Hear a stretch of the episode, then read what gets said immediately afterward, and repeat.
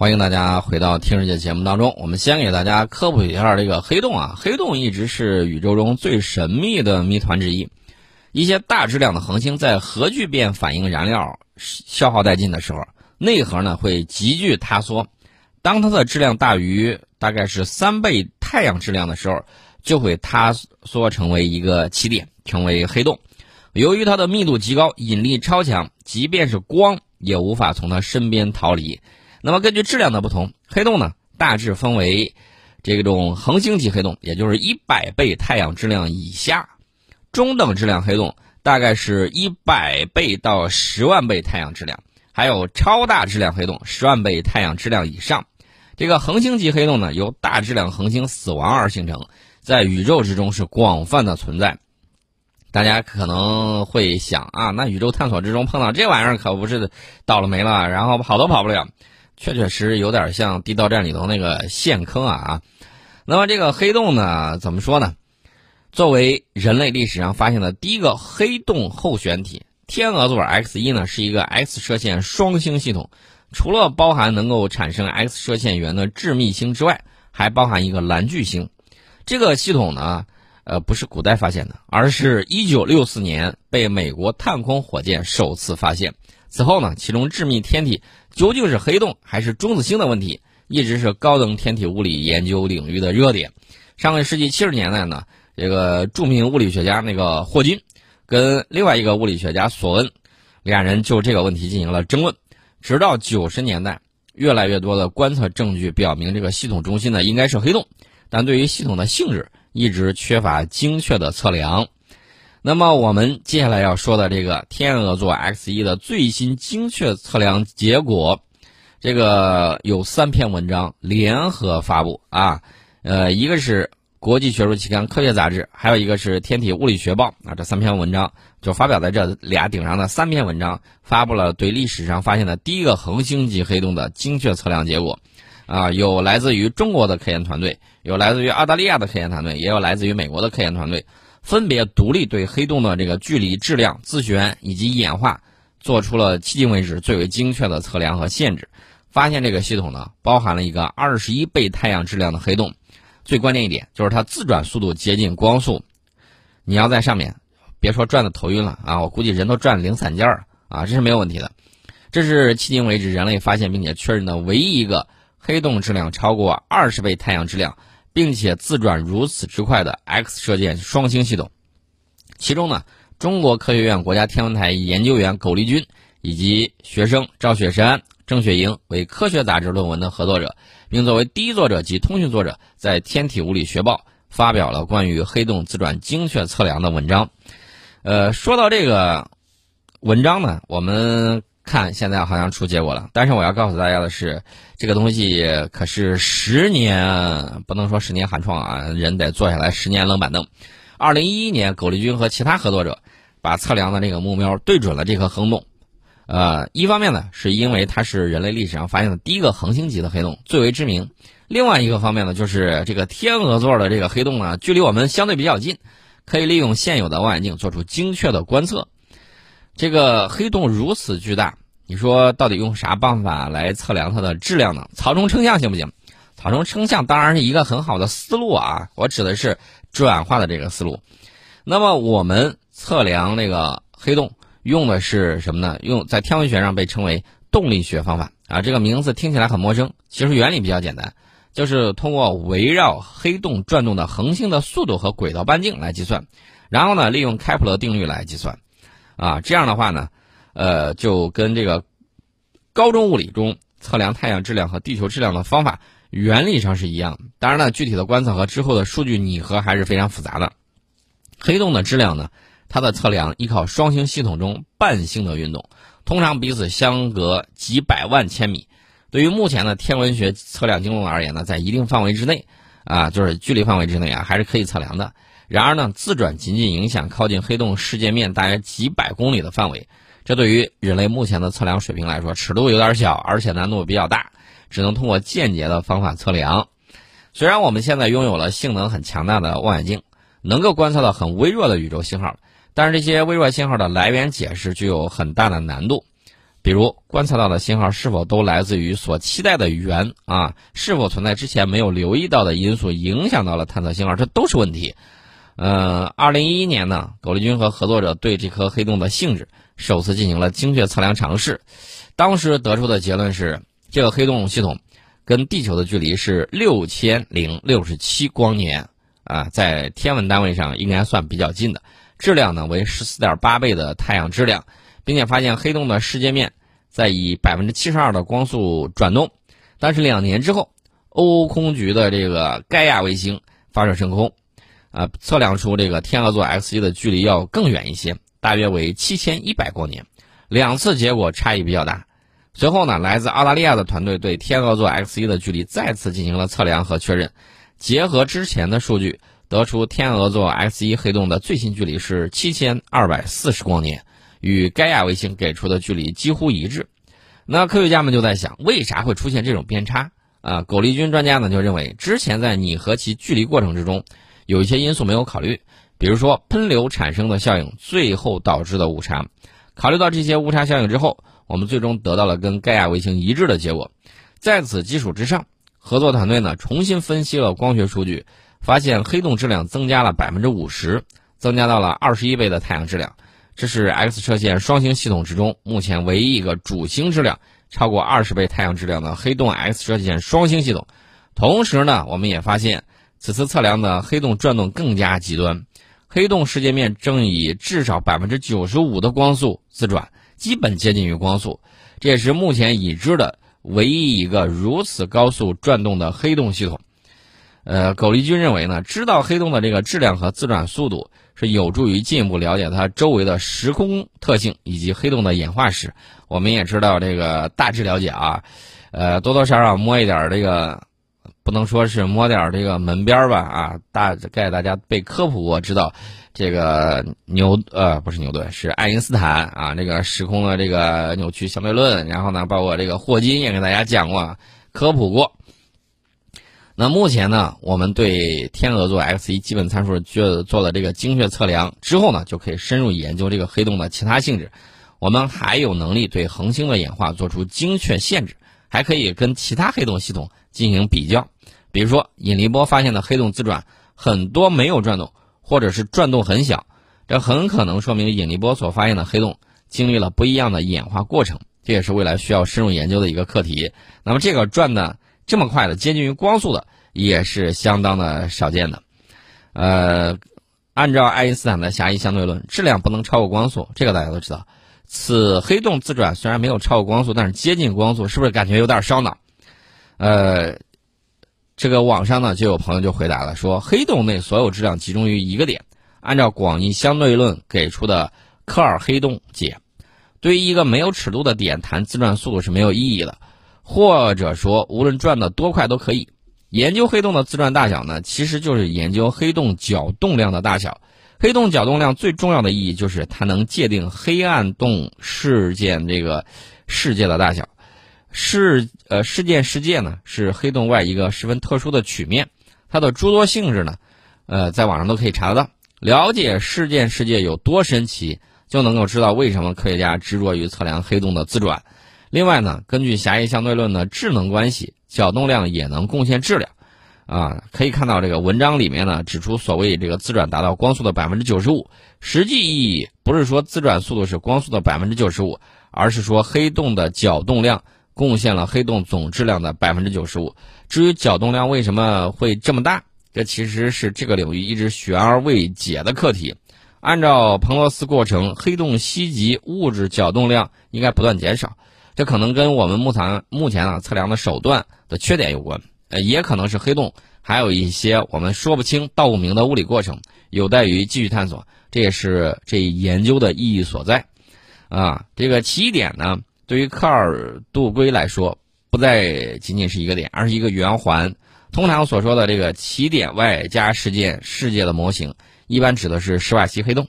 对于克尔黑洞来说，在世界事件世界之外。还有一层无限红移面，利用黑洞获取能量的彭罗斯过程呢，就是提取在能层中的能量，最终将克尔黑洞变成史瓦西黑洞。啊，这个讲起来相当的复杂啊，大家一听可能就觉得，啊，这个科普还是要讲究那个啊，让我们听得懂比较好。当然了，这也有待于一代一代人的这个知识的这个积累啊。那我说个大家感兴趣的，说个大家感兴趣的，这个大家就能够感受到，而且确确实实挺有力量感的。什么东西呢？高超声速飞行器。高超声速飞行器具有超高速、远航程、强打击以及强突防等突出特点。宋老师一直在讲空天轰炸机啊，空天飞行器，这感觉多棒啊！高超音速的啊，不比这个什么。B 二才来的香嘛，对不对？飞行器的变外形技术，哎，大家一听说什么叫变外形？变形金刚嘛，不是变形金刚。大家还记得不记得大家非常喜欢的那个 F 十四熊猫战斗机，可变后掠翼，对吧？那么我们的高超声速飞行器，它的变外形技术可以根据飞行环境的变化和飞行任务的需求，主动的改变自身的外形结构，获取更优的气动特性与操纵能力，从而呢。提高飞行性能，在高超声速飞行器上采用变形技术之后，就可以使得高超声速飞行器具有变形能力，从而融合两者各自的独特优势，将变形技术运用于高超声速滑翔飞行器，不仅能够提高它在飞行过程之中的环境和任务适应能力。大家可以想象一下啊，我们的高超音速导弹，biu 一下打过去了。打过去，在它高空高速飞行的时候，它呢这个形状呢比较小，然后呢非常符合这个高空高速飞行的特点。等到临近的时候，哎，需要你进行机动变轨的时候，啪嚓一下变形了。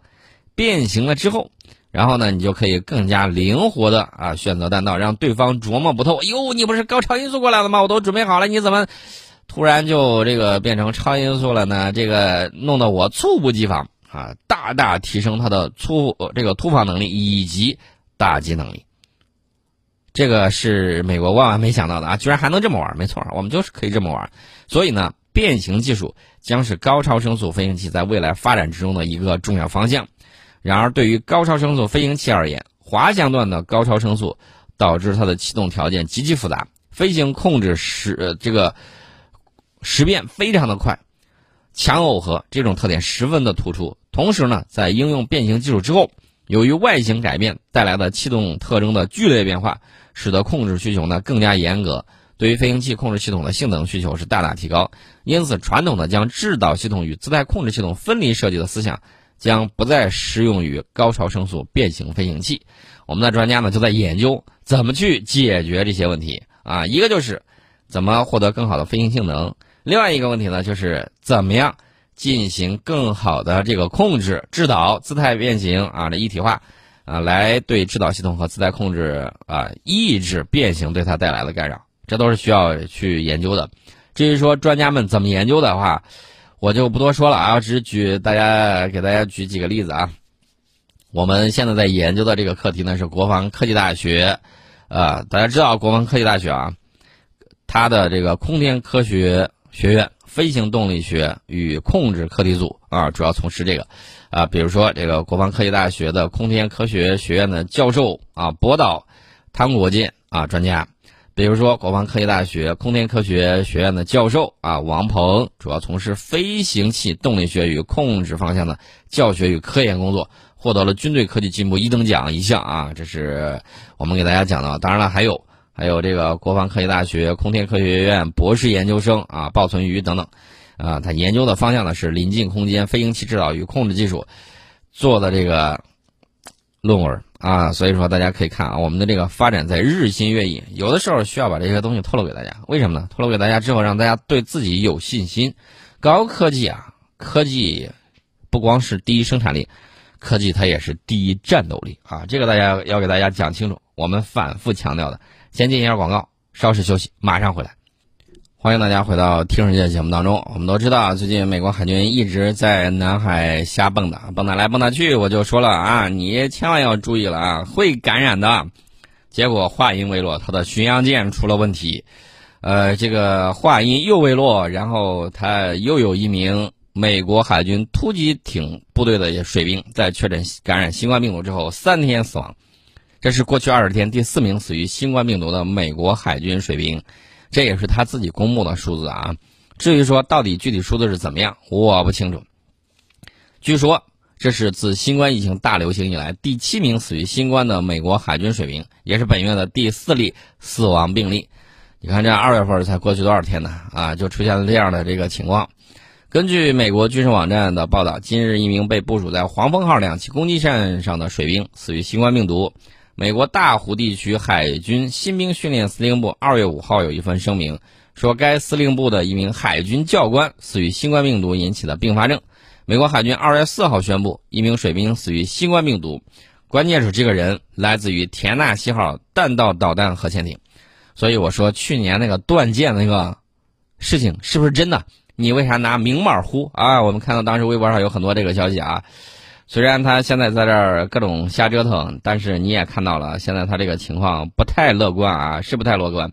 我们说一下他那个上普兰湖号巡洋舰，他近日爆发了新冠疫情，目前已经有六十名舰员被隔离，跟那个关岛啊关岛那个罗斯福号表现一模一样。当时罗斯福号爆发疫情，导致超过一千两百名舰员感染，一名舰员死亡。然后这个上普兰湖号。